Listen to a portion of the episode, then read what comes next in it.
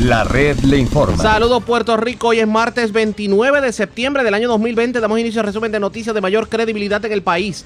En la red le informa, somos el noticiero estelar de la red informativa de Puerto Rico. Llegó el momento de que pasemos revistas sobre lo más importante acontecido. Lo hacemos a través de las emisoras que forman parte de la red, que son Cumbre, Éxitos 1530, X61, Radio Grito, Red 93, Top 98 y Restauración 107. www.redinformativa.net. Señores, las noticias ahora. Las noticias. La red le Y estas son las informaciones más importantes. En la red le informa para hoy martes 29 de septiembre. Un pueblo indignado por el asesinato de Rosimar pide que se declare emergencia nacional ante la muerte de mujeres y el alza dramática en casos de violencia de género. Líder feminista sobre el mismo tema acusa al gobierno de con su dejadez avalar el abuso y fue más lejos al acusar a la hoy gobernadora Wanda Vázquez de haber desmantelado la Procuraduría de la Mujer cuando ocupó su silla. Otra vez Charlie Delgado Altieri, el currículo de perspectiva de género, difunden video en las redes sociales donde se burla de la discusión y acusa al movimiento Victoria Ciudadana de manipular la opinión pública. Piden al secretario de Salud que amplíe su acción fiscalizadora a todas las agencias de gobierno. Según el presidente de la Unión General de Trabajadores, si ellos han cerrado comercios por incumplir las órdenes ejecutivas, que hagan lo mismo con agencias de gobierno que se pasan la orden ejecutiva por no les digo dónde. Denuncian chanchullo con contratos utilizando dinero para la recuperación del país.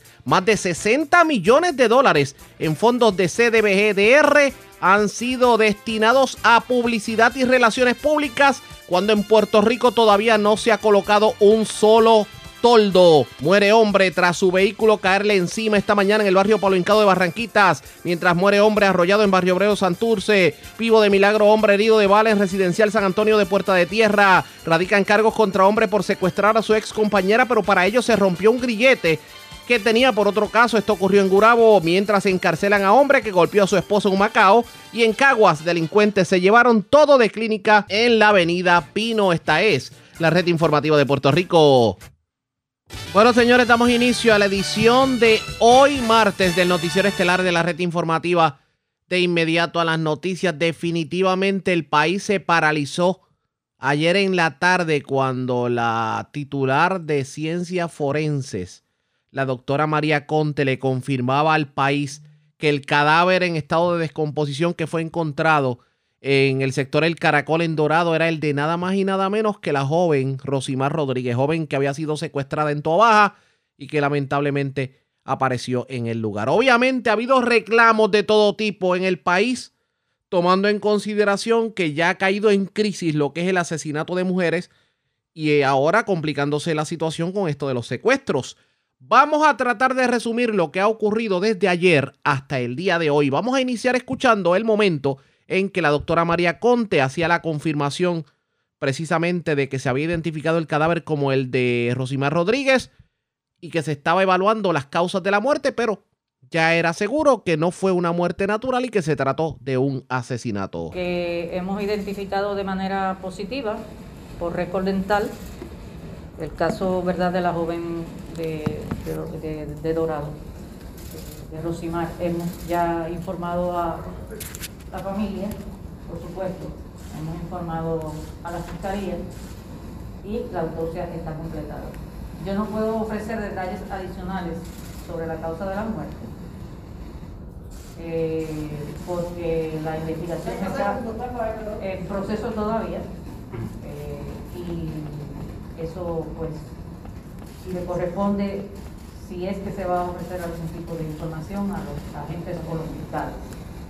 Eh, lo que yo le puedo indicar es que nosotros actuamos con toda la premura que requería la y la urgencia que requería la situación para poder al menos llevar la paz a la incertidumbre dentro de la incerti- incertidumbre que vivió esa, esa familia durante todos estos días.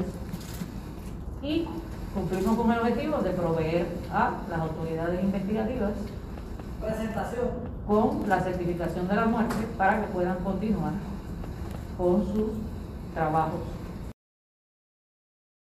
Eso fue lo que dijo María Conte, pero anoche hubo manifestaciones por parte de grupos feministas y vamos a escuchar parte de lo ocurrido en esas manifestaciones en donde se le hacía un reclamo público al gobierno de Puerto Rico de que llegó el momento de declarar estado de emergencia ante las muertes de féminas en Puerto Rico, los asesinatos, y cuestionando el que desde el año pasado se aprobó una medida declarando Puerto Rico en estado de alerta y nada ha ocurrido sobre el particular. Vamos a escuchar. Sabiéndonos vulnerables, sabiéndonos negadas por un nuestros reclamos, sabiéndonos infantilizadas por candidatos políticos a los que no se les mueve, no importan, que nuestras muertes no importan. Hoy nos convocamos hartas de que nos asesinen, de que nos desaparezcan, de que nieguen la humanidad de nuestras hermanas trans y hermanas no binarias, de que nos amenacen con retirarnos el derecho a maternar en libertad, a decidir por nosotras, por nuestras cuerpas. Algunos, cuando hablan, lo que hacen es escupir su misoginia y machismo sobre nuestras heridas, sobre nuestras muertas y nuestras vidas. No se lo vamos a consentir. No les vamos a permitir que esparzan su agenda de odio mientras nos siguen violentando, desapareciendo, asesinando, y ellos miran para otro lado o quedan en silencio. Miran para otro lado porque no van a desmantelar el sistema de opresión que les ha beneficiado por siglos, porque no les importan nuestras vidas si estas suponen resistencia, si estas suponen rebeldía, si estas suponen reclamar nuestro derecho a construir otra vida. Hoy nos convocamos las que quedamos, las que estamos, las que luchamos siempre, las que luchamos también hoy por primera vez, las que sabemos que no vamos a dejar de luchar hasta que el sistema patriarcal esté enterrado. Es aquí, en un cementerio, donde el Estado patriarcal, colonial y racista nos reserva un espacio.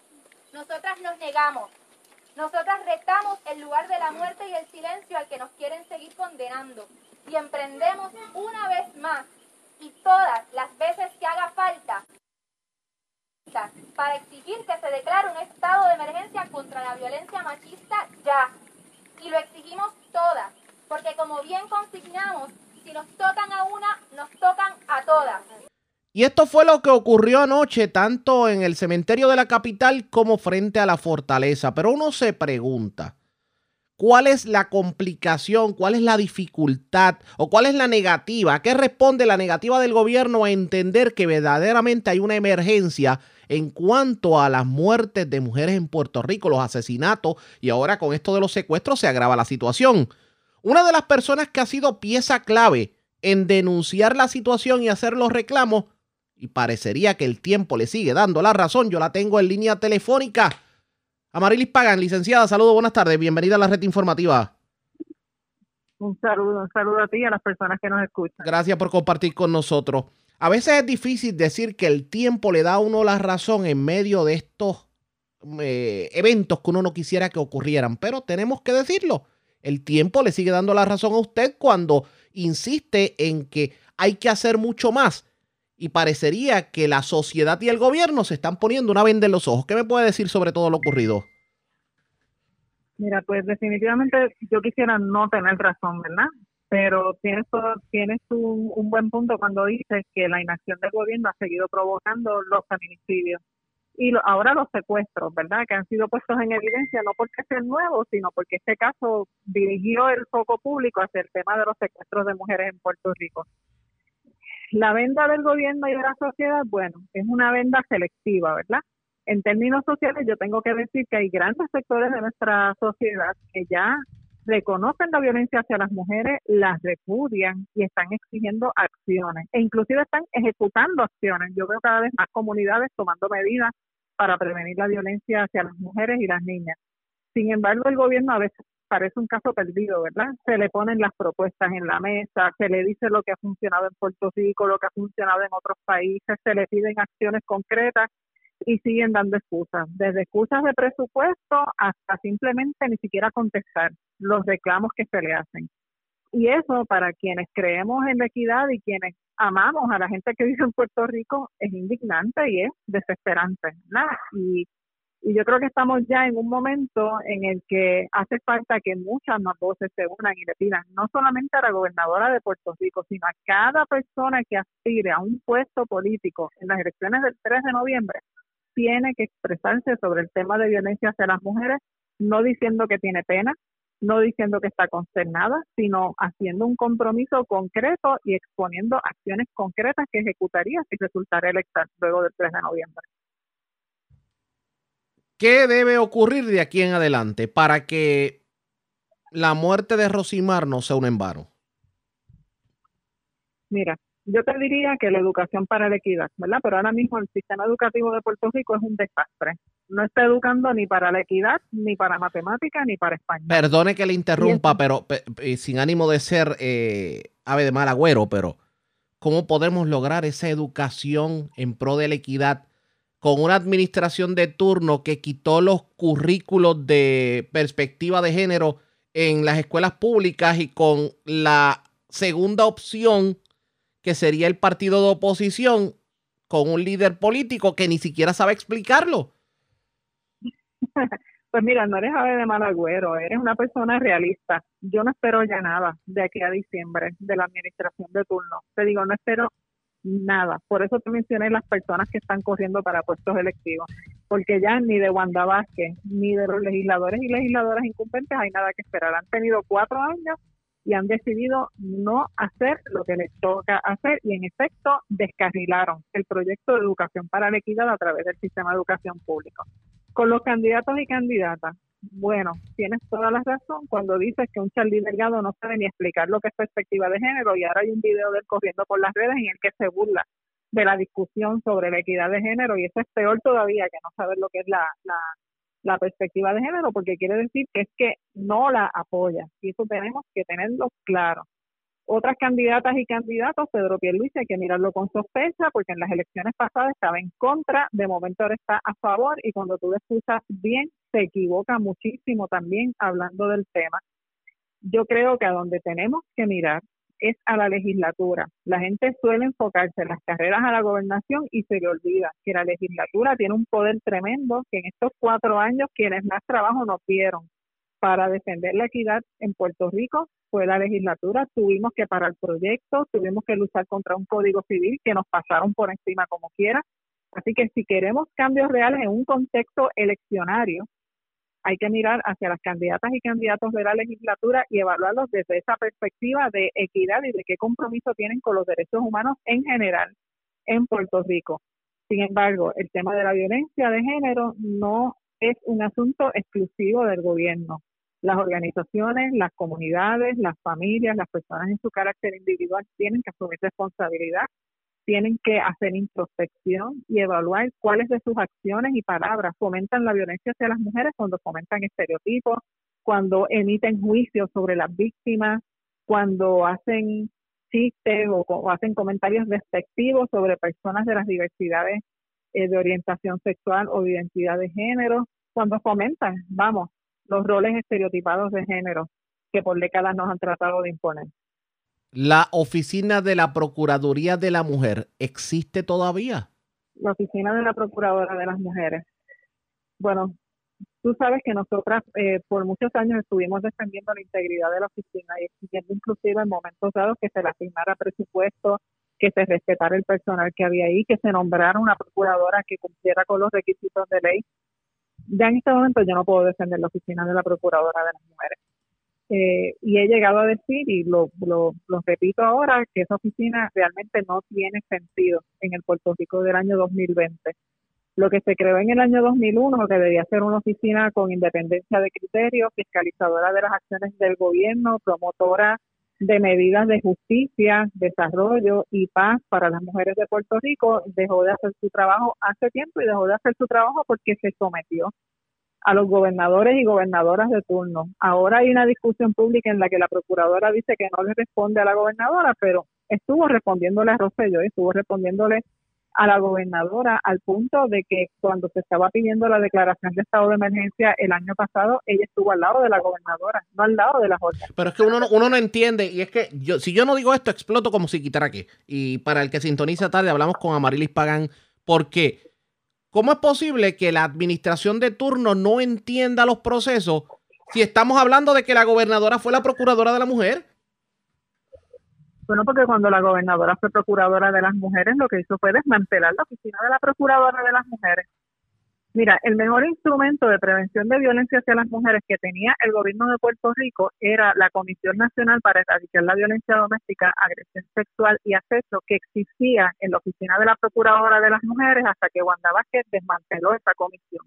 Ahí se sentaban de la policía, del Departamento de Justicia, del Departamento de Salud, de Vivienda, organizaciones de toda la isla analizar las situaciones de desigualdad de las mujeres en Puerto Rico y a poner soluciones concretas sobre la mesa y a comprometerse con ejecutarlas. Mientras eso estaba pasando, podíamos decir que había un sistema de prevención y de intervención con la violencia de género, porque había también medidas que ayudaban al desarrollo de las mujeres y eso es una medida de prevención, ¿verdad? Mujeres con mejores condiciones económicas y de vida tienen más probabilidades de escaparse de la violencia de género pero eso se desmanteló mientras Wanda Vázquez fue procuradora de las mujeres, nosotras lo denunciamos en ese momento y el resultado fueron represalias contra nuestras organizaciones.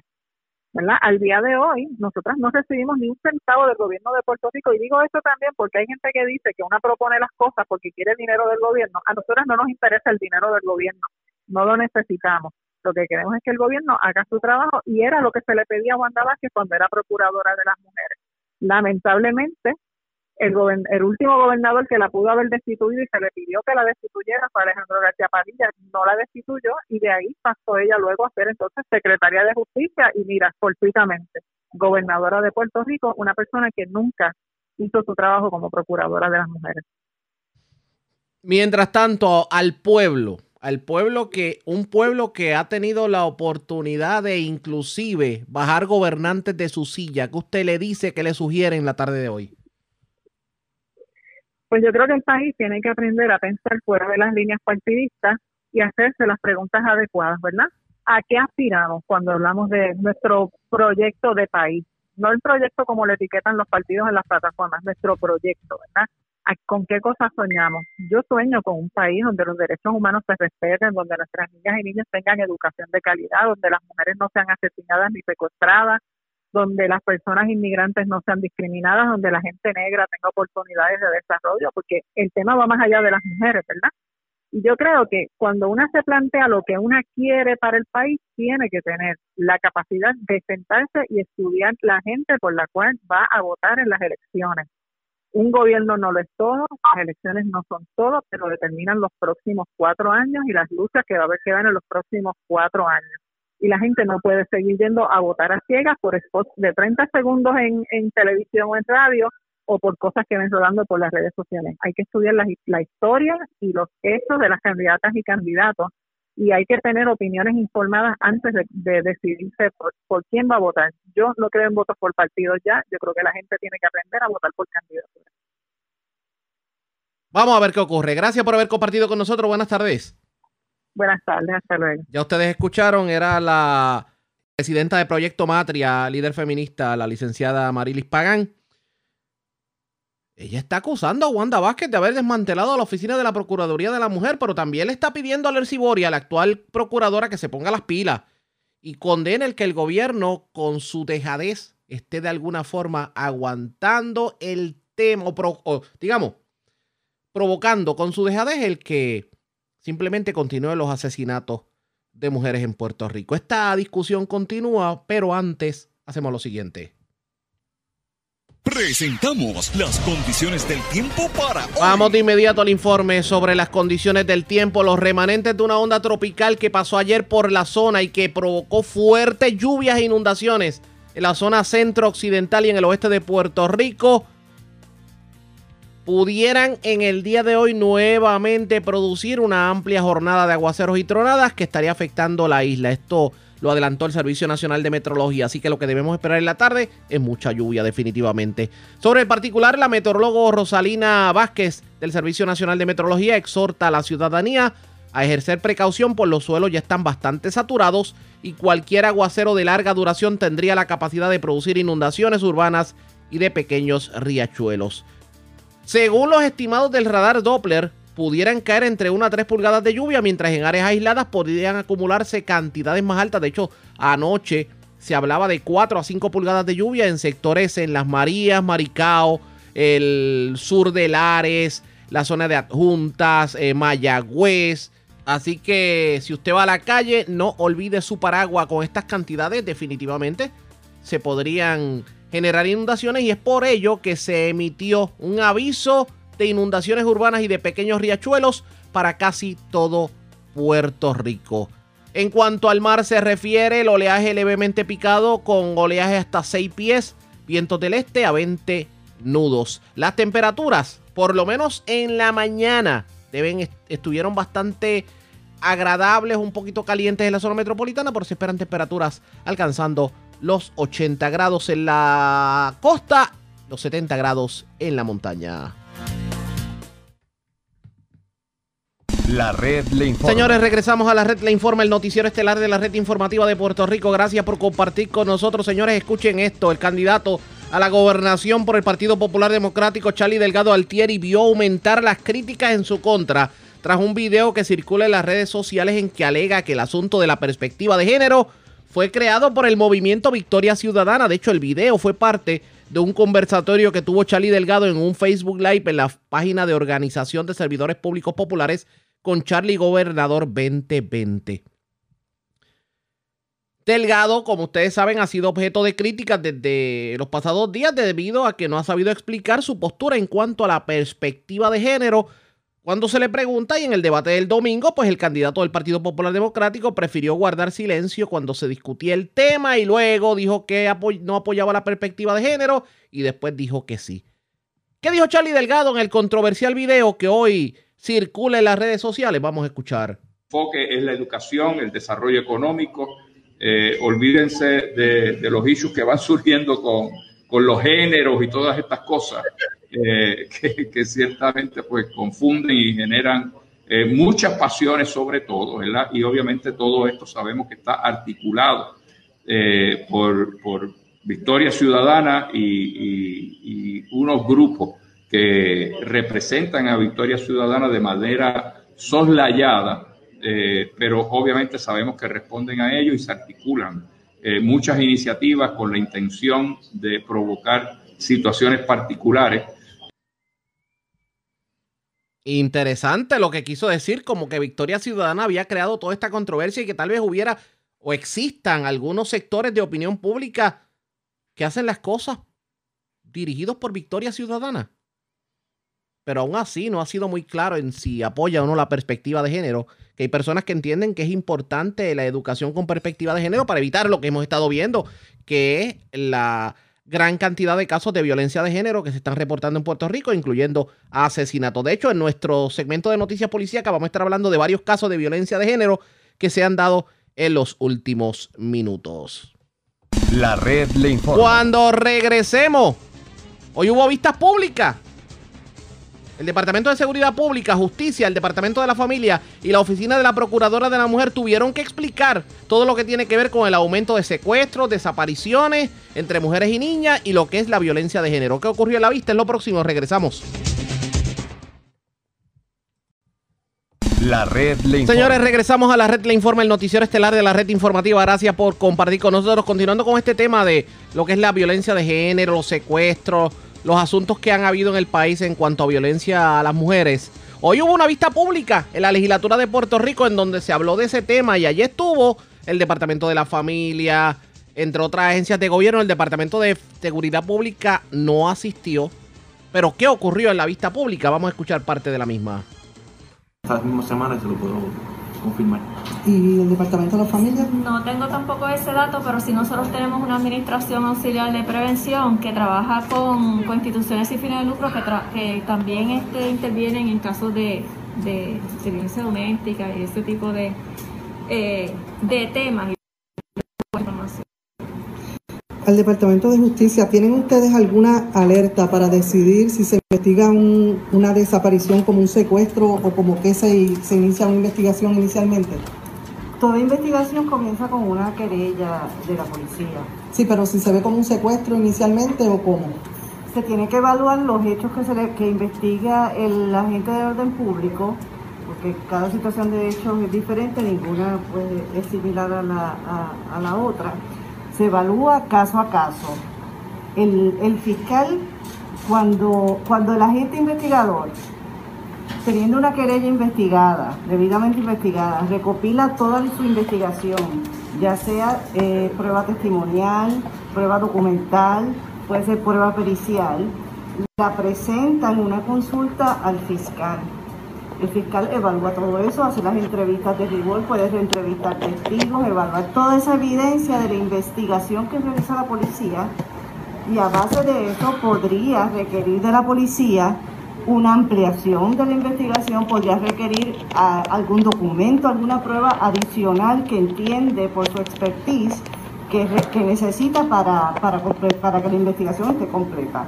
O puede ser que la gente lleve la investigación completa. Y a base de todo eso, el fiscal determina qué elementos de delito se configuran y si hay una persona es lo principal, una persona sospechosa de haber cometido ese delito y que se logre identificar responsable delito, que puede ser secuestro, que puede ser restricción a la libertad, que puede ser trata humana, que puede ser la, la diversidad, se puede, eh, que estén presentes esos elementos de delito, que se conozca sobre todo quién es la persona eh, que probablemente cometió ese delito, que hay un sospechoso que se puede identificar en ese caso. No sé si contesté su sí. pregunta. Sí.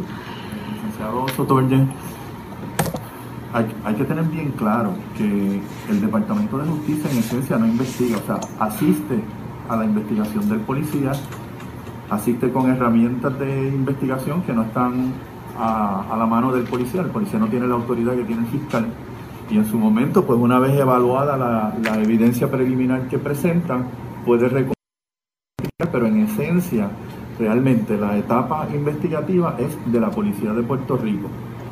El, el, el, Departamento de Justicia realmente entra en funciones una vez entonces hay suficiente elemento como para presentar eh, acusaciones, etcétera. Le pregunto, licenciado, ahorita usted mencionó que había millones de dólares para atender la situación de, del COVID en los albergues. Bueno, son, son fondos federales que están disponibles, o sea, en términos generales, para, para diferentes propuestas que se puedan presentar. No es, no es que sean directamente para los albergues, pero están disponibles para los albergues si los albergues los solicitan. Los tienen que solicitar a través de propuestas y esas propuestas obviamente pues se tienen que conformar a los requisitos de, del fondo particular uh, por el cual se está solicitando, pero sí, activamente ahora mismo estamos estamos revisando propuestas eh, solicitando estos fondos para... ¿Con qué otra agencia ustedes estarían trabajando esto? Bueno, lo que pasa es que el Departamento de Justicia es quien básicamente, eh, por decir una palabra, administra el fondo. Es, de, cierta forma el custodio de los fondos. O sea, que, que estos fondos federales pues se canalizan a través del Departamento de Justicia. Ciertos fondos, o sea, hay, hay otras agencias que canalizan otros tipos de fondos. Los fondos que, no, que, canalizan a través de nosotros, pues son fondos para víctimas de delitos, fondos para, para ayudar a las agencias investigadoras y, y para pre, prevención del crimen, como es para equipar la policía, etcétera, etcétera. Eh, en este caso, eh, estos fondos COVID, pues están disponibles ciertos fondos para asistir a, a, a mejorar el funcionamiento de la agencia o el funcionamiento de albergues u otras entidades sin fines de lucro para enfrentar la pandemia del, del COVID. Esa en particular. Hace aproximadamente, fue el 5 de septiembre, que nosotros, eh, compañeros representantes Wilson Román y esta servidora, eh, le solicitamos al secretario de Vivienda, por eso le pregunto con qué agencia entonces ustedes trabajarían esto, que se establecieran eh, los albergues provisionales por regiones judiciales en el caso de mujeres que han tenido alguna situación y no las pueden tener en algún albergue normal, por decirlo así. Este, y teníamos dos casos, había un caso en Aguadilla y había otro en algún en otro pueblo de la isla donde no se estaban aceptando estas mujeres que habían sido víctimas de, de violencia, porque tras que han sido víctimas de violencia, pues también eh, estaban enfrentando el COVID. El COVID. Eh, y le pregunto, porque ¿verdad? hay que ver de qué manera entonces se puede trabajar con esta situación, porque eh, es un agravante también, además de que tienen la situación de que están pasando por, el, por la violencia o, o por la situación que estén pasando, después tampoco tienen tenemos dónde ubicarla este, y presenta un, un problema eh, que se agrava. también hablando sobre el albergue, aquí hay unas entidades eh, sin fines de lucro, eh, como fue el Hogar Ruth, que alega abandono del gobierno a los albergues de violencia de género. Eh, denuncian que no han recibido un solo centavo para responder a la emergencia por el COVID-19. Eh, y se lo menciono porque como usted pues, recalcó la situación de los fondos para, para los albergues eh, para las personas ¿verdad? que tienen COVID. Dice la señora Lisdel Flores que hay una responsabilidad del gobierno que es indelega- indelegable, tiene una responsabilidad con la seguridad y salud de los puertorriqueños. Sin embargo, quienes hemos asumido esa responsabilidad somos las organizaciones que no contamos con los recursos que tiene el gobierno. Y quiero dejar eso claro. Eh, dice que hubo una investigación sobrevivientes albergue de violencia de género en Puerto Rico enfrentándose al COVID. Dice que mano ausente del gobierno en estos centros desde que comenzó la emergencia en marzo. Son datos que quieren para, para efectos de la, de la comisión, señor presidente. Eh, también les iba a preguntar al Departamento de la Familia. Si me permite. Sí, cómo no, eh, licenciado. Eh, en términos generales, o sea, y sin saber realmente pues cuál es la situación particular de, de ese albergue, eh, en ocasiones algunos albergues que tienen algunas necesidades desconocen la forma de cómo acceder a estos fondos federales. Eh, así que lo, lo que pudiera aconsejar es que pudieran, eh, pudieran orientarse con la División de Recursos Externos del Departamento de Justicia, pero en, ejen- en- en esencia, a través del Departamento de Justicia, nosotros lo que canalizamos son las solicitudes, estas propuestas federales, eh, propuestas de petición de fondos federales. O sea que esta petición tiene que nacer de la propia institución, de, la entidad, se canaliza a través del Departamento de Justicia, que entonces asiste para si la propuesta se conforma a los requisitos de- del fondo federal que están solicitando. Eh, muchas veces, que esto lo hemos visto, o sea, que hacen una petición de X cantidad de fondos, pero ellos tienen que, la- la- las propuestas son bien complejas y bien elaboradas, o sea, son bien detalladas, así que ellos tienen que incluir un presupuesto detallado de cada centavo y para qué lo están solicitando. Pero entonces el Departamento de Justicia tiene algún plan de, de, de poderlo- por decirlo así, de educación activo para que entonces estos albergues tengan ese conocimiento de la forma que tienen que solicitar. Sí, está la División de Recursos Externos, que ciertamente asiste a ellos en, en trabajar con estas propuestas. Porque entonces, eh, ¿verdad? Viviendo eh, los tiempos que estamos viviendo, pues yo creo que entonces el departamento debe ser un poquito más proactivo, ¿verdad? Si tenemos identificados todos estos albergues,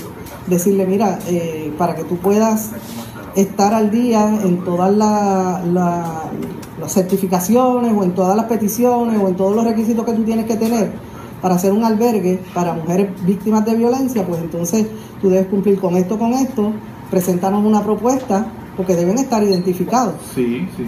No, ciertamente está la División de Recursos Externos que le da esa asistencia. O sea, en mi experiencia, muchas veces eh, esta- estas solicitudes solicitan, o sea, cuando, cuando se le deniegan fondos o cuando la cantidad de fondos que se le otorgan es diferente a los solicitados, en términos generales, eh, o porque solicitan cosas que en el presupuesto detallado se descubre pues que no cae, no cumple con, con- con los requisitos del, de la- del fondo, o sea que el fondo permite que se utilice para ciertas cosas y ellos están poniendo en su presupuesto que se van a utilizar para unas cosas que no se permite dentro de ese fondo y por lo tanto pues esa partida se tiene que eliminar. En otras ocasiones lo que ocurre es que, que no cumplen con, con presentar toda la documentación que les requiere el, el- el- el proceso federal, o sea que no somos nosotros, es que estos fondos pues tienen unos requisitos bien, bien específicos. Y el Departamento de Justicia está buscando excusas en estos momentos para, eh, pues, tratar de justificar el que los albergues para mujeres maltratadas no han recibido un solo centavo para lo que tiene que ver con la ayuda eh, en medio de la pandemia. Verdaderamente el gobierno está poniéndole el cascabel al gato en lo que tiene que ver con la violencia de género.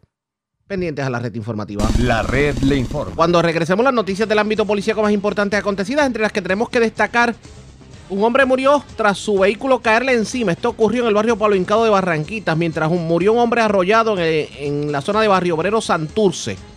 Radicaron cargos criminales contra un hombre por secuestrar a su ex compañera, pero para ello se cortó el grillete que tenía por un caso de violencia de género con otra dama. Esto ocurrió en Gurabo, mientras encarcelaron a un hombre que golpeó a su esposa en Humacao. Y en Caguas, delincuentes se llevan todo de clínica visual en la, en la avenida Pino. Allá en la zona de Caguas. Regresamos en breve con más. La red le informa. Bueno, señores, regresamos a la red Le Informa. Somos el noticiero estelar de la red informativa. Gracias por compartir con nosotros. Vamos a noticias del ámbito policíaco. Una persona murió tras caerle su vehículo encima, aparentemente en medio de labores de mecánica esta mañana en el barrio Palo Hincado en Barranquitas. Huidalis Rivera Luna, oficial de prensa de la policía en Aybonito con detalles. Saludos, buenas tardes. Saludos, buenas tardes a todos tus radioyentes. Un incidente desgraciado se reportó eso de las 7 y 6 de la mañana de hoy en una residencia en el barrio Pablo Hincado, carretera 156 en el pueblo de Barranquita. Según información, eh, un hombre falleció al caerle su vehículo encima mientras realizaba labores de mecánica. Este fue identificado como Giancarlos Burgos Alejandro, de 25 años.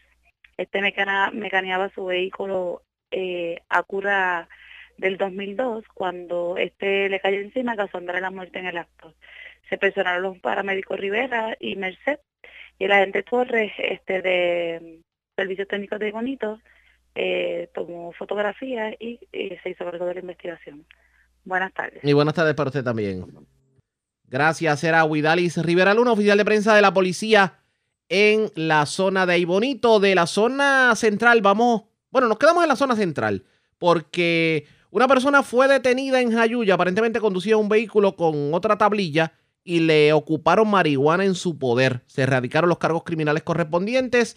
Y es Vivian Polanco, oficial de prensa de la policía, quien nos trae detalles en vivo. Saludos, buenas tardes. Buenas tardes, saludos. ¿Qué información tenemos? Eh, un arresto por sustancias controladas en medio de una intervención por violaciones a la ley de tránsito fue reportado a las 8 y 24 de la noche de ayer en la carretera 144, kilómetro 1.8 en Jayuya. En el lugar se intervino con Carmelo de Jesús Jiménez, de 31 años, residente del municipio de Jayuya, por infracciones a la ley de tránsito, ya que este conducía un vehículo de motor con una tablilla que no le pertenecía. Al momento de la intervención y al requerir los documentos de rigor, a este le fue ocupado una bolsita de marihuana. El agente Cruz le leyó las advertencias de ley, poniéndolo bajo arresto por violaciones a la ley de sustancia controlada, y el agente delegado de la División de Drogas y Narcóticos de Utuado realizó la prueba de campo arrojando positivo a marihuana. Este caso fue consultado con el fiscal Carlos Caraballo de la Fiscalía de Utuado, quien instruyó citar las partes para el día de hoy para la dedicación de cargos correspondientes. El agente José Cruz Quiles, adscrito al distrito de Jayuya, se encuentra a cargo de la pesquisa. Gracias por la información. Buenas tardes. Buenas tardes. Gracias, era Vivian Polanco, oficial de prensa de la policía en la zona central del centro. Vamos a la zona metropolitana porque una persona murió arrollada, un accidente ocurrido en Barrio Obrero Santurce. Además, vivo de milagro se encuentra un hombre que fue herido de bala en un residencial de la zona de Puerta de Tierra. Yaira Rivera, oficial de prensa de la policía, nos trae detalles. Saludos, buenas tardes. Hola, muy buenas tardes. Agentes adscritos a la División de Patrullas de Carreteras de San Juan investigaron un accidente de carácter fatal con peatón reportado a las 3 y 42 de la tarde en la calle Ena, intersección con el callejón Esperanza en Barrio Obrero. Según información preliminar, un hombre que no ha sido identificado fue arrollado por un vehículo de motor y resultó con lesiones de gravedad que le causaron la muerte en el lugar de los hechos. El conductor permaneció en la escena y será entrevistado por las autoridades. Este accidente lo investiga el agente Gabriel Valentín de Patrullas de Carreteras de San Juan en conjunto con el fiscal Dwayne Santiago de Fiscalía. Se ampliará esta información en las próximas horas. Por otro lado, una persona resultó herida de bala en hechos ocurridos en Puerta de Tierra. Agentes adscritos a la División de Agresiones del Cuerpo de Investigaciones Criminales de San Juan investigaron una persona herida de bala a eso de las 11 y 52 de la mañana en los predios del residencial San Antonio en Puerta de Tierra. Según información preliminar, las autoridades fueron alertadas sobre un hombre tirado pavimento y al llegar localizaron a Ricardo Díaz, quien resultó herido de bala en la pantorrilla, pierna derecha. El perjudicado fue transportado al Centro Médico de Río Piedras en condición estable. El agente Héctor Sullivan del Cuerpo de Investigaciones Criminales de San Juan continúa con la investigación de este caso. Gracias por la información. Buenas tardes. Buenas tardes. Gracias, era Yaira Rivera, oficial de prensa de la policía en el cuartel general de la zona metropolitana. Vamos al noroeste de Puerto Rico porque cargos criminales se le erradicaron, se le erradicaron a un hombre. Aparentemente, este en la zona urbana, en la avenida Victoria, intersección con la Lorencita Ramírez de Arellano, pues llegó a un vehículo con dos cuchillos, amenazó al que iba guiando el vehículo y le rompió hasta el cristal. Eh, vamos con Yarisa Montalvo, oficial de prensa de la policía en Aguatilla, nos tiene detalles en vivo. Saludos, buenas tardes. Saludos, buenas tardes, Riaga, a todos los radioescuchas. Así es, en la tarde de ayer, personal del Distrito Policíaco de Aguadilla, así como la Fiscalía Local, sometieron cargos contra Carmen Cabán Roldán, de 41 años y vecina de residencial Aponte de esta población. Los cargos que se le imputan a esta fueron por violación a la ley de armas y amenaza. Eh, Carmen los cometió los hechos el pasado domingo en la intersección de la avenida Victoria con la calle Lorencia Ramírez de Arellano del mencionado pueblo, donde está portando dos cuchillos golpeó el cristal delantero de un auto Nissan propiedad del señor Santos Torres, el cual conducía al mismo y a quien adición a la imputada amenazó de muerte, marchándose el perjudicado del lugar y denunciando lo sucedió a las autoridades. El agente Samuel Méndez consultó los hechos con la fiscal Yeisa González, quien presentó la prueba ante el juez Denis Feliciano, el cual determinó causa imponiéndole al acusado una fianza de 15 mil dólares, la que no prestó siendo ingresada a la institución carcelaria de Bayamón. Esas son todas las novedades más sobresalientes que tenemos en nuestra era policíaca de Aguadilla. Esto es oficial de prensa, la gente de Yarisa Montalvo. Buenas tardes. Y buenas tardes para usted también. Gracias, era Yarisa Montalvo, oficial de prensa de la policía en Aguadilla de la zona noroeste. Vamos a la zona centro-oriental de Puerto Rico. Porque, señores, radicaron cargos criminales contra un hombre por secuestrar a su ex compañera. Pero para ello se rompió un grillete que tenía por una violación a ley 54 en otro caso. Esto ocurrió en Caguas. También en Caguas, delincuentes se llevaron medio mundo de una clínica visual en la avenida Pino. Y es Edgardo Ríos Queret, oficial de prensa de la policía en Caguas, quien nos trae detalles en vivo. Saludos, buenas tardes. Buenas tardes. ¿Qué información tenemos? Agente José Olivera, adscrito a la División de del Cuerpo de Investigaciones Criminales del área de Caguas, bajo la supervisión del sargento David Correa, informaron sobre la erradicación de cargos criminales en contra de Moisés Vázquez Ruiz, de 27 años, y residente en Caguas, por violaciones a la Ley 54, dañar el sistema de supervisión electrónica, grillete y restricción a la libertad. Surge de la investigación que, en horas de la noche de ayer, en el pueblo de Gurabo, Vázquez Ruiz, mediante la fuerza y agresión, restringió de la libertad a su expareja al obligarla a abordar su vehículo y luego dejándola en libertad en dicho municipio donde posteriormente fue arrestado. Vázquez Ruiz al momento se encontraba bajo supervisión electrónica desde el pasado mes de febrero por otro incidente de ley 54 en contra de su pareja, el cual se removió para poder llegar a su víctima y cometer el acto descrito. Este caso fue consultado con la fiscal Wanda Samalot, quien ordenó la erradicación de cargos criminales por violaciones a los artículos 157, restricción a la libertad, 278, dañar el sistema de supervisión electrónica del Código Penal de Puerto Rico, y los artículos 2.8, incumplimiento de órdenes de protección, 3.2, maltrato agravado, y 3.4, maltrato mediante restricción de la Ley 54. Posteriormente, la prueba fue presentada ante la juez María del Mar Rojas del Tribunal de Caguas, quien luego de escuchar la prueba determinó causa probable imponiendo una fianza de 500 mil dólares, la cual no pudo prestar, siendo fichado e ingresado a la institución correccional de Bayamón hasta la vista preliminar señalada por una fecha posterior. Por otra parte, en horas de la tarde de ayer se reportó un escalamiento ocurrido en la oficina Visual Clinic, ubicada en la avenida Pino en Caguas. Según informó el querellante, alguien forzó a la verja posterior del lugar, logrando acceso al interior y apropiándose de dos escaleras de metal.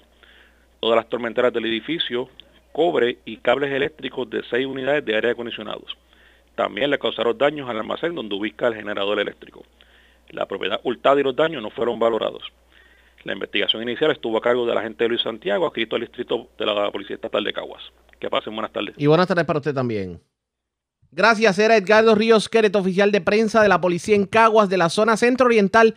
Vamos al este de Puerto Rico porque, señores, un hombre fue acusado de haber agredido a su esposo, un hecho ocurrido en un Macao, se encuentra atrás de las rejas tras no poder prestar la fianza impuesta. Además, hay una joven desaparecida en la zona de Yabucoa, fue reportada por las autoridades y también se erradicaron cargos criminales contra un hombre al que se le atribuye haber entrado a una ferretería y haberse llevado mercancía de la misma. Marcos Rivera, oficial de prensa de la Policía de Humacao, con detalles. Saludos, buenas tardes. Sí, buenas tardes, allá, como, como, bien indica, eh, a los agentes Wilmar y Santos y Carlos Vélez, supervisado por el sargento Julio Delgado, adscrito a la División de Arrestos Especiales y Allanamiento del Grupo de Investigaciones Criminales de Humacao, informó sobre el silenciamiento de dos órdenes de arresto en la tarde de ayer por el delito de hurto contra Elvis Tirado Rivera, de 39 años, residente de Humacao.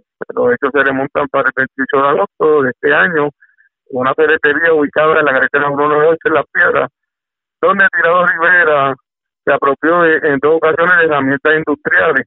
El diputado fue llevado ante la presencia del juez Luis B. Rivera del Tribunal de Humacao y luego de la advertencia ordenó su ingreso a no poder prestar la fianza impuesta de 100 mil dólares, siendo ingresado en la cárcel de Bayamón hasta la celebración de la vista preliminar. Tenemos que la gente Jorge Padilla, supervisado por el sargento Julio Delgado, ha escrito la visión de arrestos especiales de allanamiento de costos investigaciones criminales de un macabro y famoso de diligenciamiento de una orden de arresto en la tarde de ayer por el delito de violación a la ley 54 de violencia doméstica contra Jan Reyes Acosta, de 23 años, residente de Macao eso ocurrió para el 27 de septiembre en Humacao, se alegó que de la costa de diferentes partes de su cuerpo a su pareja y la misma recibió asistencia médica. El imputado fue llevado hasta la presencia del juez Juan Severa del Tribunal de Humacao, y luego de leer la advertencia ordenó su ingreso a no poder prestar la fiesta de 200 mil dólares que se ingresado en la cárcel de Bayamón hasta la celebración de la vista preliminar. Gracias por la información. Buenas tardes. Ok, buenas tardes. La red le informa. Vamos a una pausa. Identificamos nuestra cadena de emisoras en todo Puerto Rico. Regresamos con más a esta edición de hoy, martes, del Noticiero Estelar de la Red Informativa. La red le informa. Señoras, iniciamos nuestra segunda hora de programación en Noticiero Estelar de la red informativa de Puerto Rico. Soy José Raúl Arriaga. Vamos a continuar pasando revista sobre lo más importante acontecido, como siempre, a través de las emisoras que forman parte de la red, que son Cumbre, Éxitos 1530, X61, Radio Grito, Red 93, Top 98 y Restauración 107. En internet por www.redinformativa.net. Señores, las noticias ahora. Las noticias. La red Y estas son las informaciones más importantes en la red le informa para hoy martes 29 de septiembre. Un pueblo indignado por el asesinato de Rosimar pide que se declare emergencia nacional ante la muerte de mujeres y el alza dramática en casos de violencia de género. Líder feminista sobre el mismo tema acusa al gobierno de con su dejadez avalar el abuso y fue más lejos al acusar a la hoy gobernadora Wanda Vázquez de haber desmantelado la Procuraduría de la Mujer cuando ocupó su silla. Otra vez Charlie Delgado Altieri, el currículo de perspectiva de género, difunden video en las redes sociales donde se burla de la discusión y acusa al movimiento Victoria Ciudadana de manipular la opinión pública.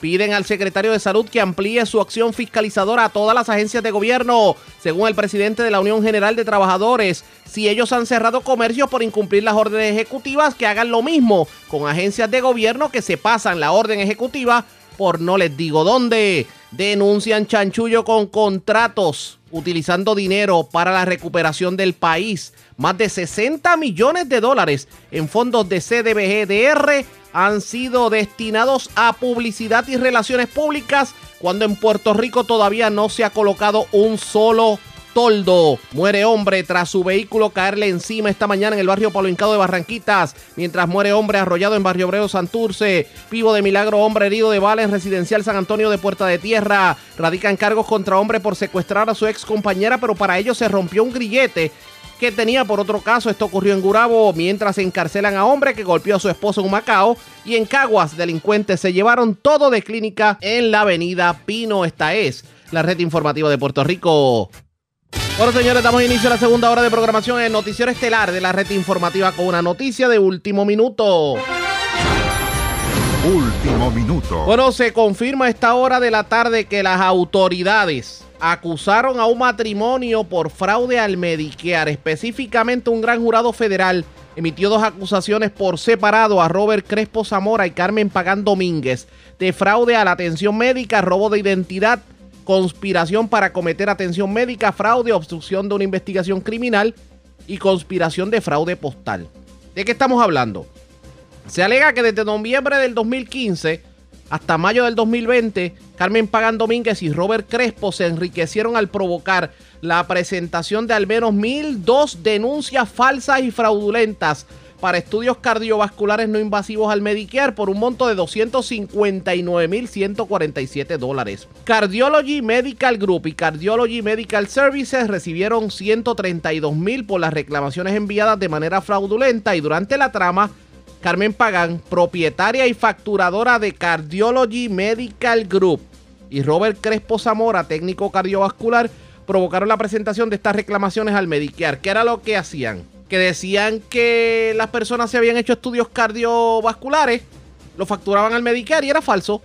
En una segunda acusación desde enero del 2020 hasta mayo, los imputados se enriquecieron al provocar la presentación de 300 casos no invasivos falsos y reclamaciones fraudulentas de estudios cardiovasculares a Medicare por un monto de 439 mil dólares. Y por el asunto, Cardiovascular Prophylaxis and Evolution recibió 249 mil dólares. ¿Cuál es el esquema? Este matrimonio que trabajaban en estas compañías decían que usted que beneficiario del Medicare se había hecho un estudio cardiovascular y era falso, lo cobraban y se metieron al bolsillo miles de dólares en fraude. Estamos hablando de 381 mil dólares, pero llegaron los federales. Estas personas pudieran enfrentar sentencias de hasta 10 años de prisión por cada cargo relacionado a fraude y 5 por la obstrucción de una investigación criminal. Ustedes pendientes a la red informativa de Puerto Rico que le vamos a llevar información sobre el particular. Mientras tanto, vamos a las noticias. Bueno, mucho se habló en el día de ayer sobre lo que tiene que ver con las intervenciones del Departamento de Salud en diferentes comercios que estaban violando el toque de queda y las órdenes ejecutivas y el distanciamiento. Pero uno se pregunta, ¿y qué hay de las agencias de gobierno? Porque el alegato es que si vemos que es crítico en los comercios, usted no se imagina lo que pasa en las oficinas de gobierno. Y ante ello, el presidente de la Unión General de Trabajadores, Gerson Guzmán, está requiriéndole al secretario de Salud, Lorenzo González, que extienda su labor de supervisión a todas las agencias de gobierno. Y esto luego de ordenar el fin de semana el cierre de varios comercios, por, de varios comercios precisamente por incumplimiento de la orden. Porque la educación comienza en la casa. Lo tengo en línea telefónica, Gerson Guzmán. Buenas tardes, bienvenido. Buenas tardes, Arriaga, y buenas tardes a toda la audiencia. Gracias por compartir con nosotros. Bueno, eso, eso ha estado, parece que eh, ha estado extraño. De hecho, eh, dicen que la educación comienza en casa, porque vemos al gobierno muy activo en la calle, pero lo que está ocurriendo en las agencias de gobierno le para los pelos a cualquiera. Cuéntenos. Mira, yo creo que, que el consabido refrán de, de casa de herrero, cuchillo de palo, aplica a lo que sucede en el gobierno de Puerto Rico. Y nuestro llamado al secretario de Salud, al Departamento de Salud en general, es a que extienda la fiscalización que está llevando a cabo por las pasadas semanas en las diferentes empresas y comercios privados a las diferentes agencias y corporaciones públicas del gobierno de Puerto Rico. Si bien es cierto que esa iniciativa del Departamento de Salud la entendemos correcta, la fiscalización de las medidas de seguridad, de los protocolos, de, del distanciamiento de, de, los, de, los, de los diferentes artículos de seguridad personal para los empleados, debe, debe efectuarse y fiscalizarse en la empresa privada, también debe hacerse en el gobierno de Puerto Rico. Invitamos a que visiten las oficinas del gobierno de Puerto Rico que están operando con empleados presenciales eh, más allá de, la última orden ejecutiva eh, que emitió la gobernadora, donde da una orden de que vengan a trabajar presencialmente los trabajadores y que comparen, que vean el distanciamiento social que hay en algunas de las oficinas, las medidas que se está tomando con los trabajadores, para que entonces sepan por qué le estamos solicitando al secretario de salud a que amplíe el radio de acción de estas intervenciones también al gobierno de Puerto Rico. ante esto, ustedes han hecho reclamos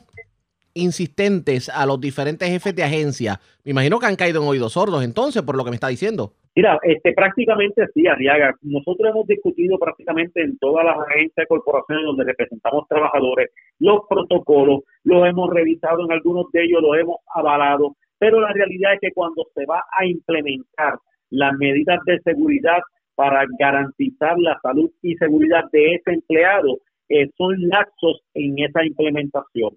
Ponemos, por ejemplo, el Departamento del Trabajo, donde venimos manejando desde un principio, más allá de las situaciones del desempleo, también la implementación del protocolo para los trabajadores en cuanto a las medidas de contención y atención al COVID-19 y lamentablemente hemos visto cómo con el pasar del tiempo se van flexibilizando estas medidas eh, simplemente para hacer números y satisfacer por lo menos el ojo público. Y nosotros le hemos dicho tanto al Departamento del Trabajo como a todas las agencias que nuestros trabajadores están en la mejor disposición de laboral porque para eso se les paga en el gobierno de Puerto Rico. Pero tenemos que garantizar las medidas de salud y de seguridad para que este trabajador no se contamine pueda seguir llevando a cabo sus funciones y brindándole el servicio que el pueblo necesita.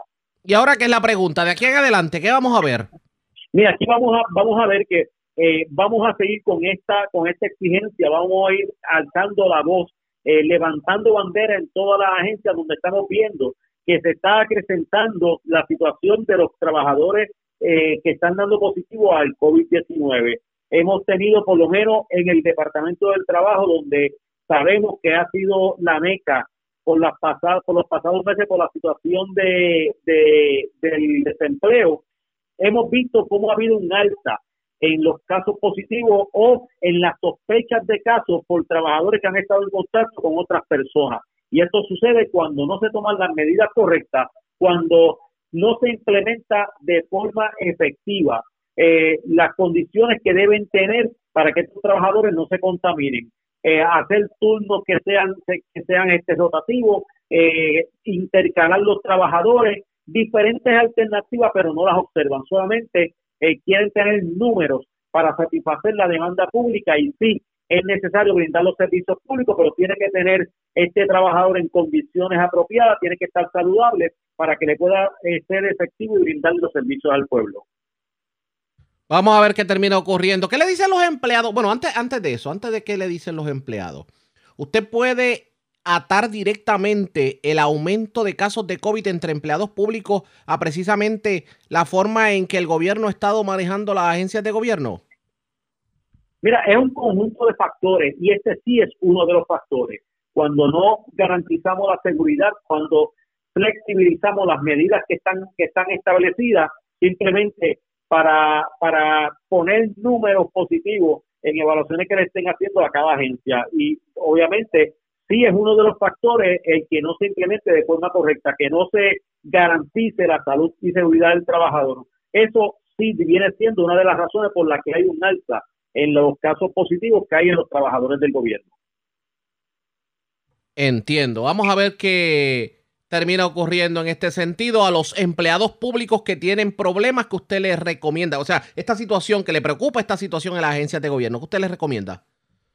Mira, lo primero que tienen que hacer es, plantearlo, plantearlo formalmente, llamar a su a su representante sindical, sea empleado de la de, unionado de la UGT o de cualquier organización sindical en Puerto Rico, que primero que nada lo haga formalmente, no puede quedarse callado. Lamentablemente hemos visto resistencia en, en la gerencia intermedia en las agencias, donde cuando un empleado notifica que tuvo contacto o que tiene los síntomas, lo primero que hacen es amapuchar lo que está trayendo el trabajador. Ellos no quieren que se enteren los trabajadores supuestamente para que no se cree un caos, pero cuando las personas no están en conocimiento de que están en peligro, flexibilizan, bajan la guardia y es lo que está sucediendo en el día de hoy. Si tú no sabes que al lado tuyo hay una persona que estuvo en contacto con, con el coronavirus o con una persona directamente que haya tenido coronavirus, obviamente tú estás trabajando bajo una percepción equivocada de seguridad y, tenemos que garantizar la seguridad y la salud de los trabajadores y callando los asuntos no es lo correcto. No es que se mencione el nombre de la persona porque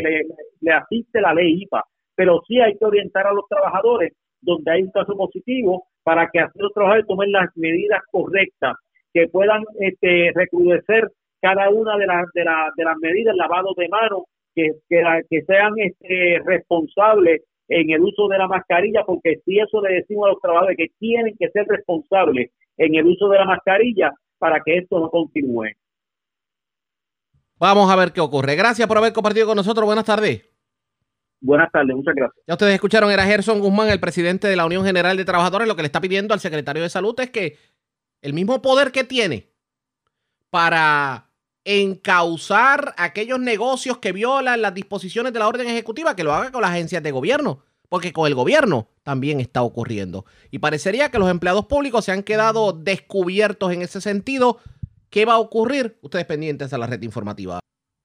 Presentamos las condiciones del tiempo para hoy. Vamos de inmediato al informe sobre las condiciones del tiempo, los remanentes de una onda tropical que pasó ayer por la zona y que provocó fuertes lluvias e inundaciones en la zona centro-occidental y en el oeste de Puerto Rico, pudieran en el día de hoy nuevamente producir una amplia jornada de aguaceros y tronadas que estaría afectando la isla. Esto lo adelantó el Servicio Nacional de Meteorología, así que lo que debemos esperar en la tarde es mucha lluvia definitivamente. Sobre el particular, la meteorólogo Rosalina Vázquez del Servicio Nacional de Meteorología exhorta a la ciudadanía a ejercer precaución por los suelos ya están bastante saturados y cualquier aguacero de larga duración tendría la capacidad de producir inundaciones urbanas y de pequeños riachuelos. Según los estimados del radar Doppler, pudieran caer entre 1 a 3 pulgadas de lluvia, mientras en áreas aisladas podrían acumularse cantidades más altas. De hecho, anoche se hablaba de 4 a 5 pulgadas de lluvia en sectores en Las Marías, Maricao, el sur de Lares, la zona de Adjuntas, eh, Mayagüez. Así que si usted va a la calle, no olvide su paraguas con estas cantidades. Definitivamente se podrían generar inundaciones y es por ello que se emitió un aviso de inundaciones urbanas y de pequeños riachuelos para casi todo Puerto Rico. En cuanto al mar se refiere, el oleaje levemente picado con oleaje hasta 6 pies, vientos del este a 20 nudos. Las temperaturas, por lo menos en la mañana, estuvieron bastante agradables, un poquito calientes en la zona metropolitana, pero se esperan temperaturas alcanzando los 80 grados en la costa, los 70 grados en la montaña. La red le informa. Señores, regresamos a la red Le Informa, el noticiero estelar de la red informativa de Puerto Rico. Gracias por compartir con nosotros hoy. El senador y expresidente del Partido Popular Democrático, Aníbal José Torres, y el ex titular de Vivienda Pública, Gabriel López Arrieta, denunciaron lo que calificaron como un derroche en contratos con fondos federales destinados a la recuperación del país. ¿En qué consiste la denuncia? Vamos a escuchar parte de la conferencia de prensa.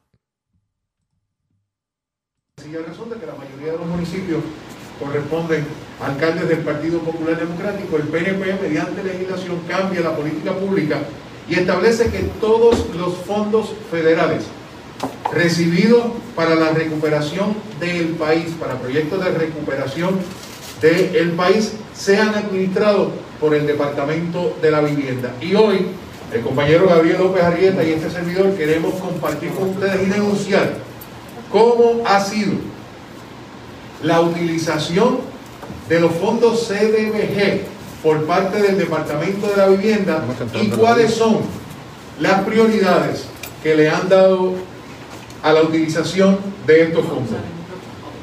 El Departamento de la Vivienda, designado, como les dije, por el gobierno de Puerto Rico como agencia responsable de administrar los fondos CDBG en colaboración con la Oficina Central de Recuperación, Reconstrucción y Resiliencia, lo que se conoce como el COR 3.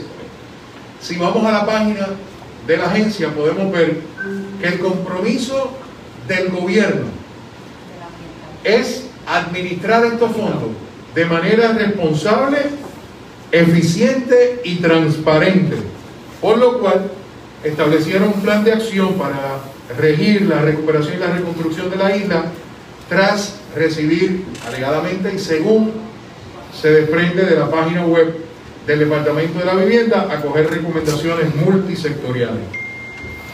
Según publicaciones que han salido en varios rotativos del país, a Puerto Rico se le asignaron cerca de 20 mil millones de dólares en fondos los cuales se pueden utilizar para vivienda, ya sea construcción, rehabilitación, reconstrucción infraestructura y revitalización económica. Ese es el propósito para la utilización de esos 20 mil millones de dólares de fondos de recuperación recibidos por el gobierno de Puerto Rico. ¿Qué ocurre si esos fondos no son administrados de manera correcta, como hemos evidenciado ya en conferencias de prensa anteriores que hemos hecho con el compañero Gabriel López Arrieta? Primero se pierde la credibilidad, segundo no se hace una buena utilización de los fondos. Al día de hoy no llegan ni al 33% de los fondos que han sido obligados para fines de recuperación en el país. Y esa mala administración puede provocar el desplazamiento de comunidades, el atraso en la recuperación, que es lo que estamos viviendo al día eh, de hoy, y los proyectos de rehabilitación. De igual forma, la mala administración de estos fondos puede en ocasiones llevar a beneficiar a un solo grupo de comunidades. Vamos a presentarle ahora, al compañero Gabriel López Arrieta va a hacerle un desglose de cómo el Departamento de la Vivienda con los fondos CDBG han asignado cerca de 60 millones de dólares en solamente 5 contratos. Y esos contratos nada tienen que ver con construcción de vivienda, con reparación de vivienda, con proyectos de rehabilitación. Compañero López Arrieta. Muchas gracias al compañero senador Aníbal José Torres.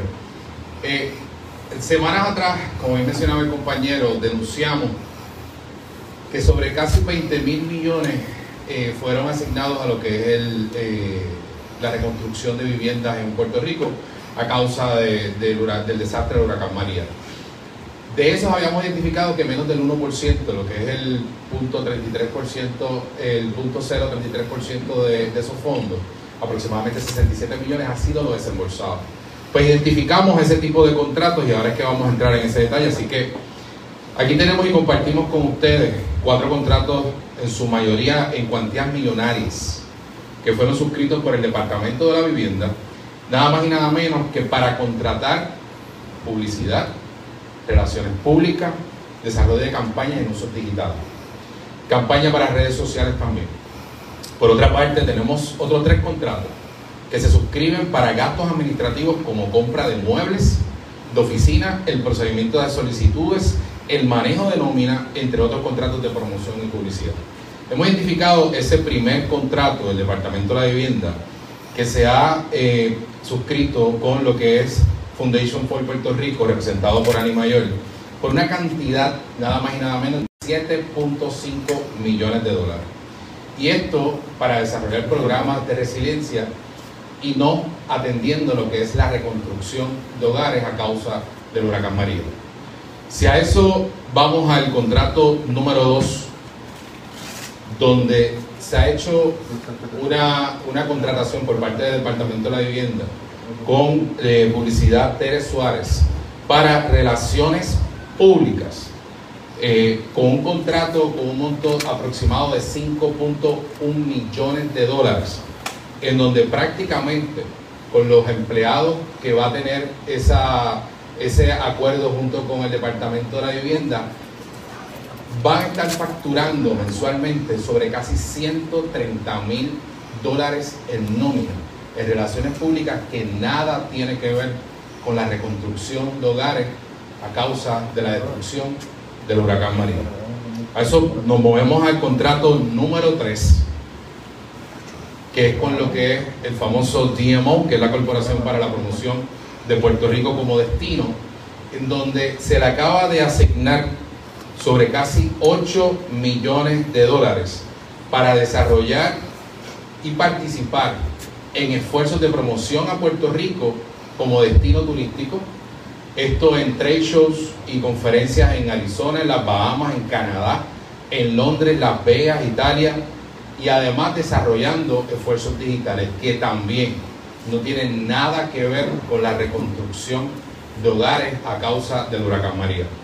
A eso también eh, podemos añadir el contrato número 4 que hemos identificado con lo que es Invest Puerto Rico en donde se han asignado sobre 5.7 millones de dólares igualmente para hacer campañas digitales, anuncios en redes sociales y también campañas de turismo y marketing de negocios. Nada de esto tiene que ver con lo que son eh, la recuperación de estos hogares que hoy en día, todavía con el paso del huracán María, no se han atendido.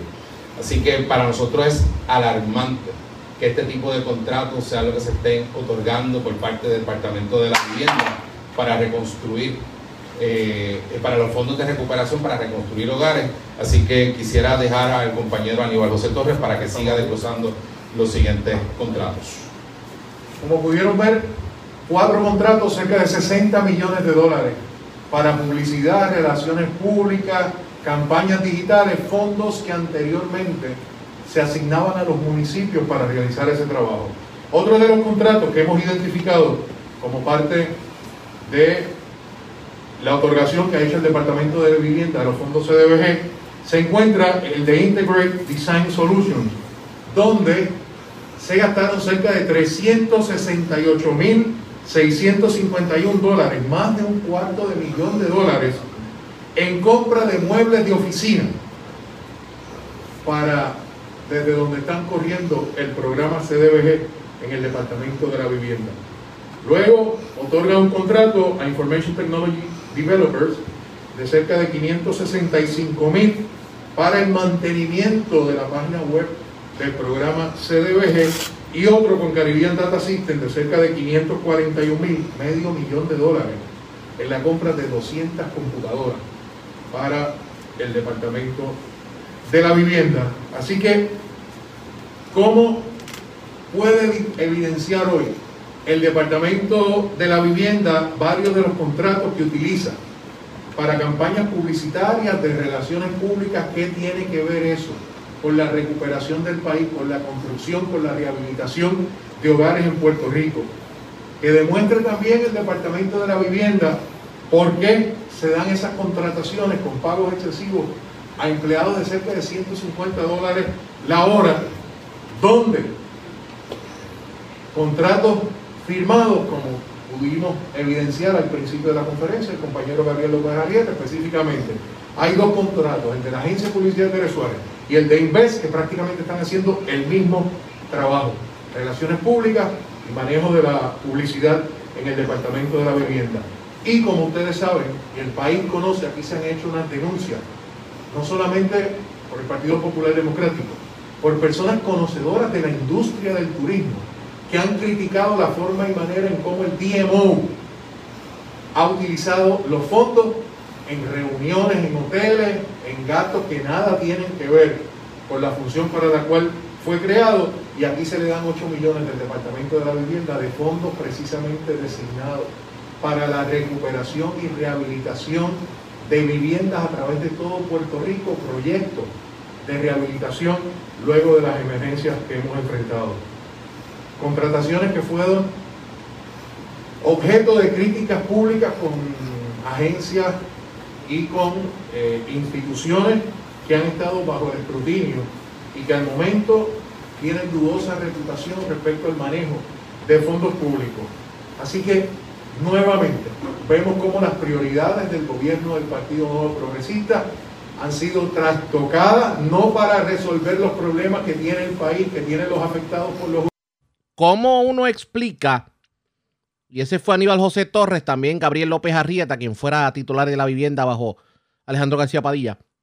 ¿Cómo uno explica que se hayan gastado más de 70 millones de dólares en contratos para publicidad, relaciones públicas, y todavía en este momento, en este país, no se ha puesto un solo toldo en la residencia.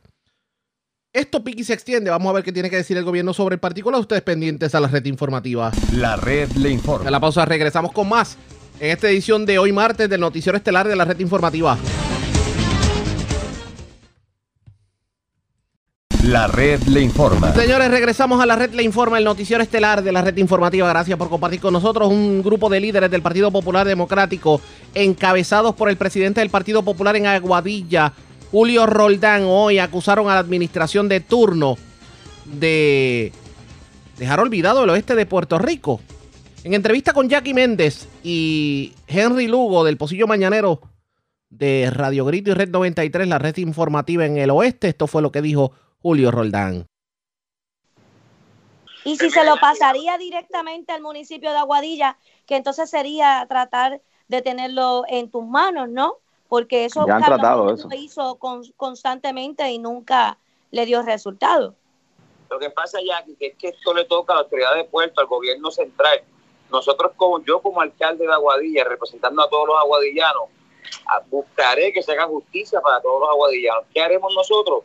Que no se quede aquí simplemente eh, eh, el llamado a rehabilitar el aeropuerto, es tener un compromiso como lo tenemos ya. Nosotros en reuniones ya que tuve con el próximo gobernador, Charlie Delgado, hay un compromiso de rehabilitar nuevamente no tan solo la pista, sino apoyar al pequeño y mediano comerciante que está dentro, del- dentro del aeropuerto, eh, comenzar a traer nuevos, y nuevos itinerarios y nuevas líneas aéreas y a la misma vez promover la carga.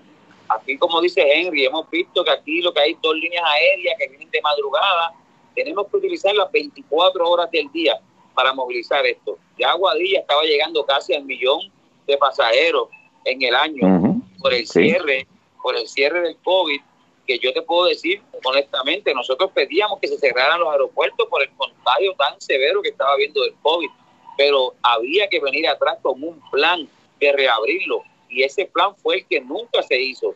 Ese plan fue el que se quedó callado, ese plan es el que la alcaldesa actual, la gobernadora no han tenido una contestación, ni tan siquiera te puedo decir, en Aguadilla ya se ha abierto todo. Tenemos los gimnasios abiertos, los restaurantes, tenemos el teatro, todo se ha abierto en Aguadilla. Pero sin embargo, esa fuente de ingreso tan importante para el área oeste, lo que ha debilitado el comercio en Aguadilla y los pueblos limítrofes, eso es lo que tenemos que reabrir ahora. No queremos excusas. Las condiciones presenté- que, que se recibió era que había que tener un termómetro para medir la temperatura de los pasajeros. Todo eso se puso a disposición del gobierno central, pero hay algo más allá que queremos saber por qué no quieren reabrir el aeropuerto de Aguadilla. Bueno, siempre el aeropuerto de Aguadilla, Julio y Jackie, nuestra gente, ha sido un peligro inminente y una competencia directa para San Juan. O sea, ya, ya estábamos tocando el millón de personas haciendo uso del aeropuerto de Aguadilla. ¿Por qué? Por las facilidades. Una persona que reside en Atillo puede viajar por Aguadilla, que está en San Sebastián, el que está eh, cercano al aeropuerto, pues mucho más. Así No, que entonces re- realmente Aguadilla tiene la pista más grande del Caribe y eh, creo que es la segunda pista más grande de- de- de- del hemisferio. O sea, tiene muchas cualidades, pero siempre se ha dejado, porque probablemente haya unos intereses de, de- una gente que, que están en el guiso en San Juan y que quieren eh, controlar el aeropuerto. Recuerda que también la inversión que hicieron los mexicanos en San Juan es una inversión generosa y ellos tratan de que recuperar ese dinero en San Juan y poco le va a interesar eh, Aguadilla, pa- para ser honesto. O sea, que hay unos factores que se han dado que yo pienso que no nos ayudan, pero de todas formas, dejando atrás eso y pensando positivo, me parece que esa gestión es, es buena para Aguadilla. Eh, eh, aplaudo eso que tú que estás haciendo y que los alcaldes incumbentes, que son la mayoría populares, que se unan y que vayan allí contigo hoy y que, que griten. O sea, José Guillermo Rodríguez siempre ha gritado por, por el oeste, me, me consta, pues que vaya allí hoy y grite por el oeste, porque aunque ya quedan pocos días de, de la administración de Wanda Vázquez, pero realmente eh, la, excusa, la gran excusa quizás fue la pandemia. Vamos a cerrarlo y de eso allí, que vayan por San Juan todo el mundo. Al día Eso de hoy así. todavía está cerrado. Mira, está cerrado y no tan solo eso, es que está atentando contra los comerciantes que están allí, contra los del dueño, los dueños de hotel, los dueños de transporte, de Ujú. transporte de carga, Correcto. los dueños de cafetería, contra todo, ya que esto es algo que, que- o sea que, u- o sea No hay que carga. Dar entiende eh, y lleva el mensaje, ¿verdad? De, de quizás de algunos de los comerciantes que han hablado contigo y personas, que ese aeropuerto se debe ya de abrir nuevamente y empezar a correr. de forma inmediata, Julio Roldán representa a cada guadillano.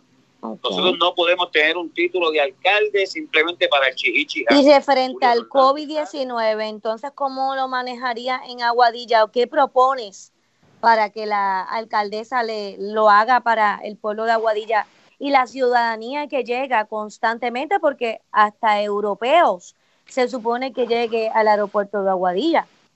Mira, Jackie, número uno, cuando se hicieron los estudios recientemente de cómo se estaba este, contaminando el país con el COVID, solamente de un 3 a un 5% era de los viajeros. Se le daba más énfasis a las reuniones familiares y otras reuniones. ¿Qué se hace aquí? Se, debe hacer lo mismo que se está haciendo en el aeropuerto de San Juan.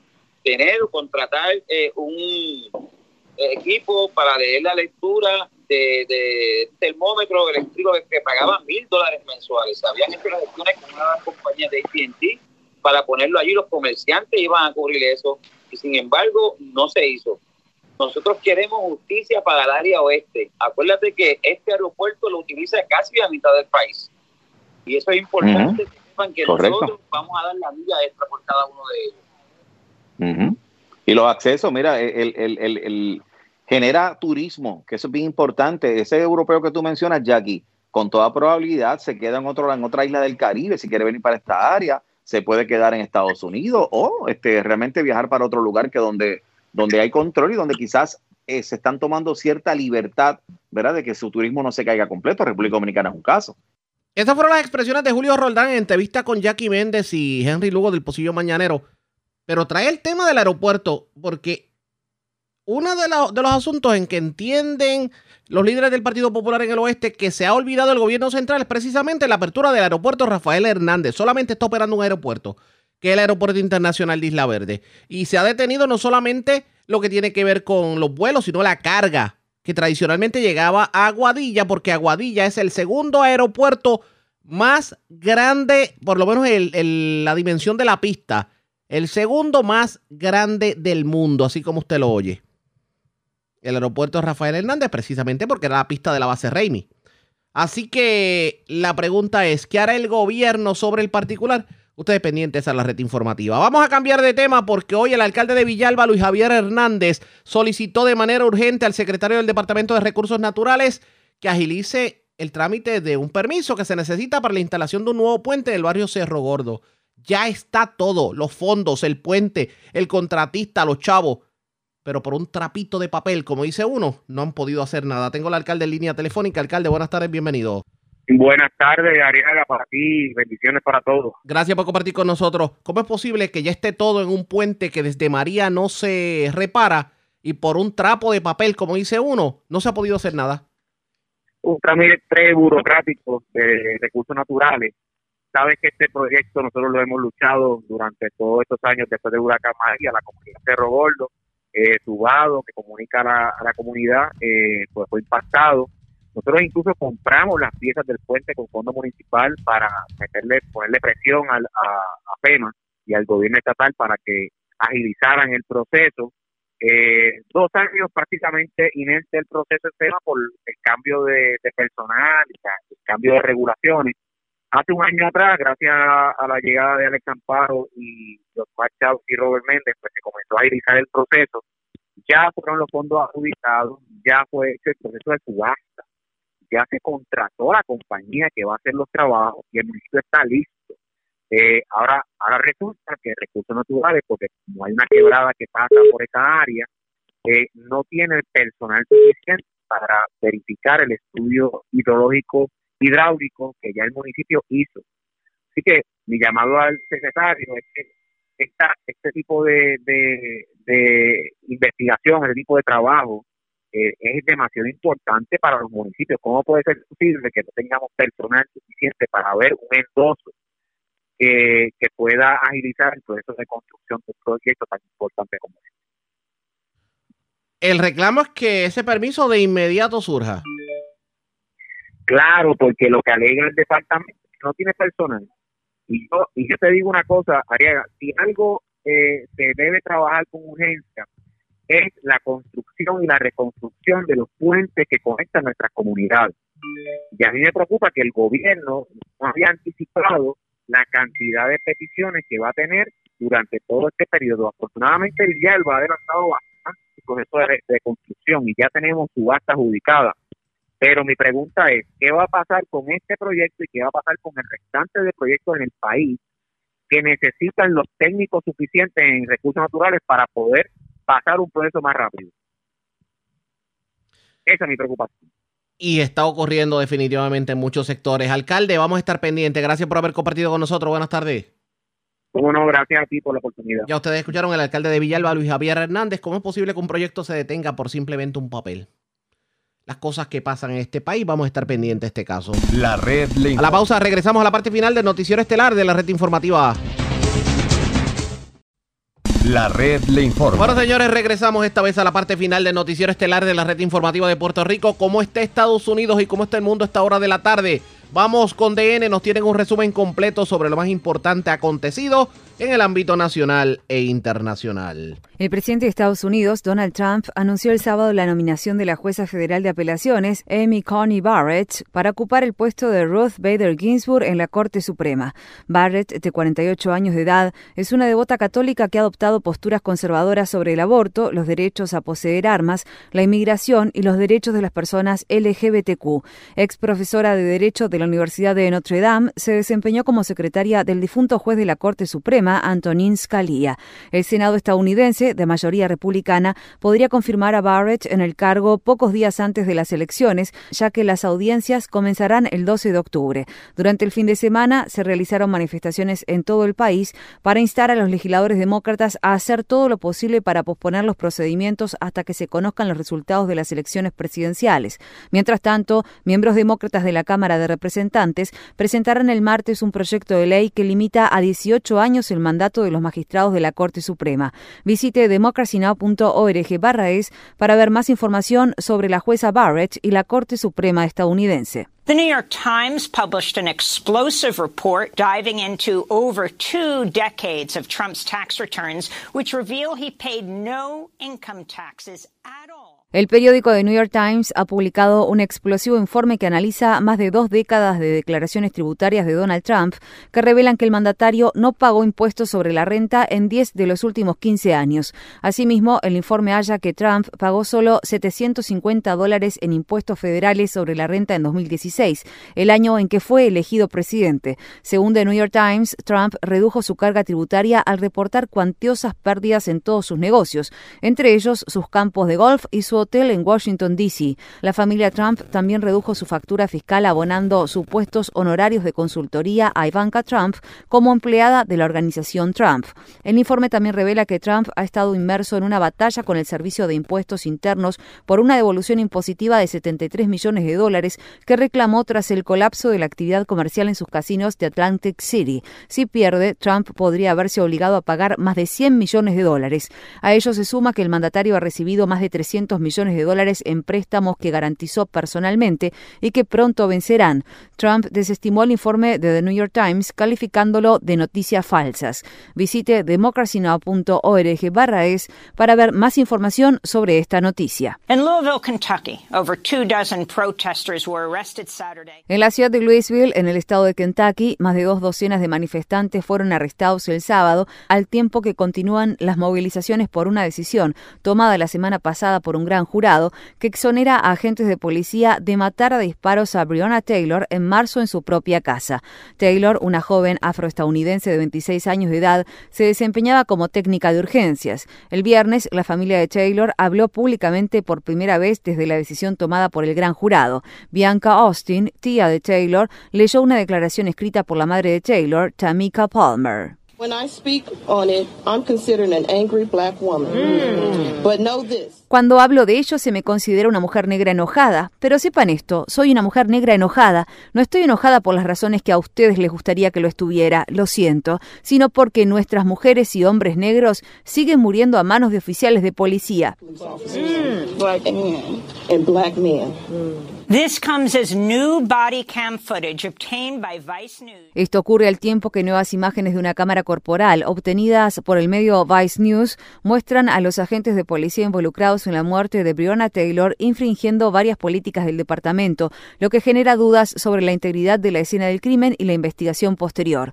Visite democracynow.org barra es para acceder a más información sobre esta noticia. Coronavirus cases in the U.S. have now topped 7.1 million, with nearly half of all states reporting a rise in daily cases over the past week. Los casos de coronavirus en Estados Unidos superan actualmente los 7,1 millones. Casi la mitad de los estados reportaron un aumento en el registro de casos diarios durante la semana pasada y grandes aumentos fueron reportados en la región medio oeste del país.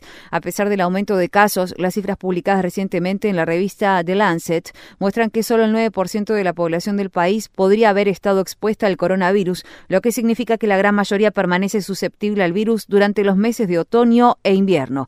El estado de Florida sostuvo el viernes que reanudará por completo su actividad económica, permitiendo que los restaurantes operen a plena capacidad y prohibiendo a las localidades ordenar medidas de confinamiento. En el estado de Virginia, el gobernador Ralph Northam y su esposa han dado positivo por COVID-19. El presidente Trump atacó repetidamente al gobernador demócrata en su acto de campaña en la ciudad de Newport News, en el estado de Virginia, el viernes por la noche, horas después de que se anunciara la noticia. Autoridades de Virginia habían intentado detener el mitin que viola una orden ejecutiva de Northam que prohíbe las reuniones de más de 250 personas.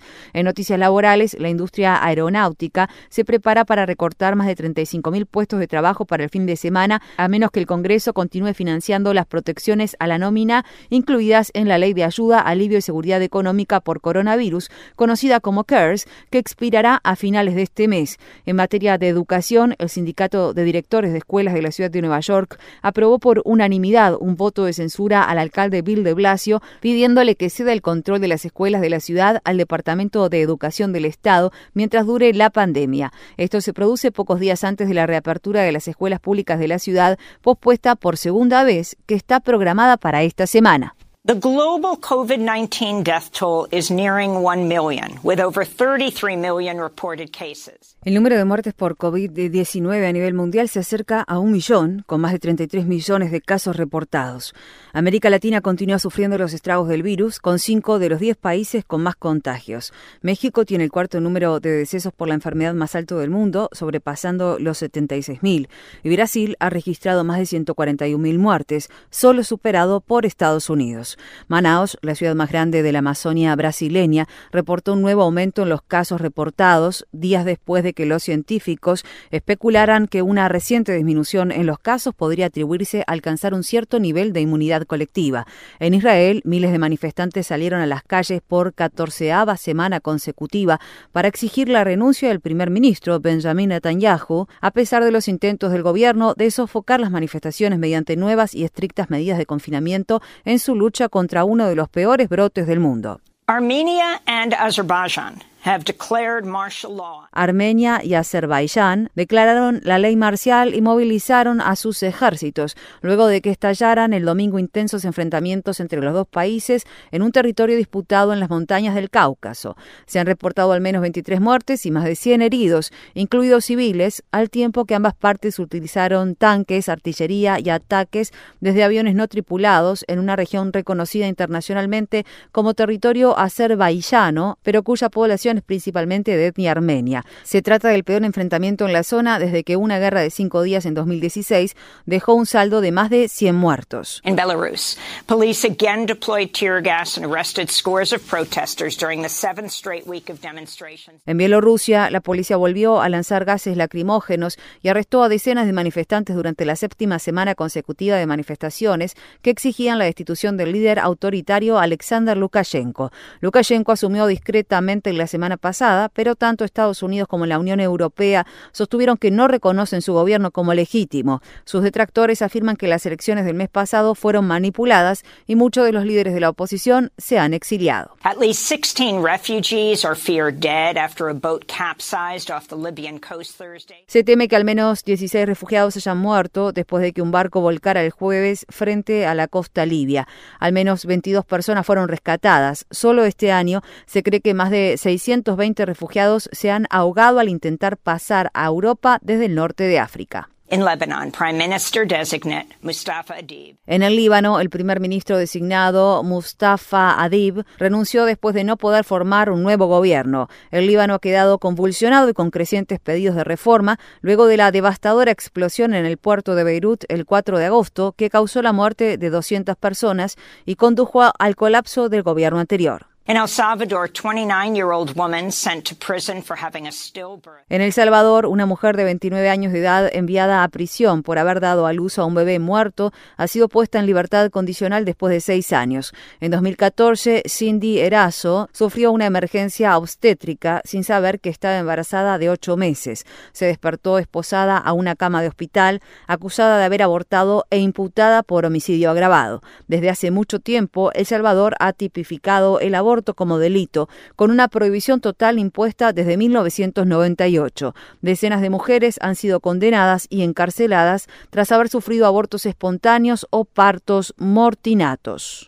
Young climate activists around the world staged thousands of protest strikes and other actions Friday. Jóvenes activistas contra el cambio climático de todo el mundo organizaron el viernes miles de protestas, huelgas y otras acciones por el Día Mundial de Acción Climática. En Uganda, la activista Vanessa Nakate, quien organiza en Uganda las protestas del movimiento Fridays for Future, Viernes por el Futuro en español, encabezó una marcha en la capital, Kampala. This is a personal issue because many people are dying. Esto es personal porque mucha gente está muriendo, mucha gente está sufriendo, los ecosistemas se están derrumbando, nuestros sistemas de soporte vital están siendo destruidos. Por eso alzo la voz y exijo acción, porque quiero ver cambios, porque quiero tener un futuro. Speak up and demand for action because I want to see change, because I want to have a future. Here in New York City, activists projected anti-colonialist and environmental messages on the Manhattan En la ciudad de Nueva York, activistas proyectaron mensajes anticoloniales y a favor del ambiente en la sede de KKR en el distrito de Manhattan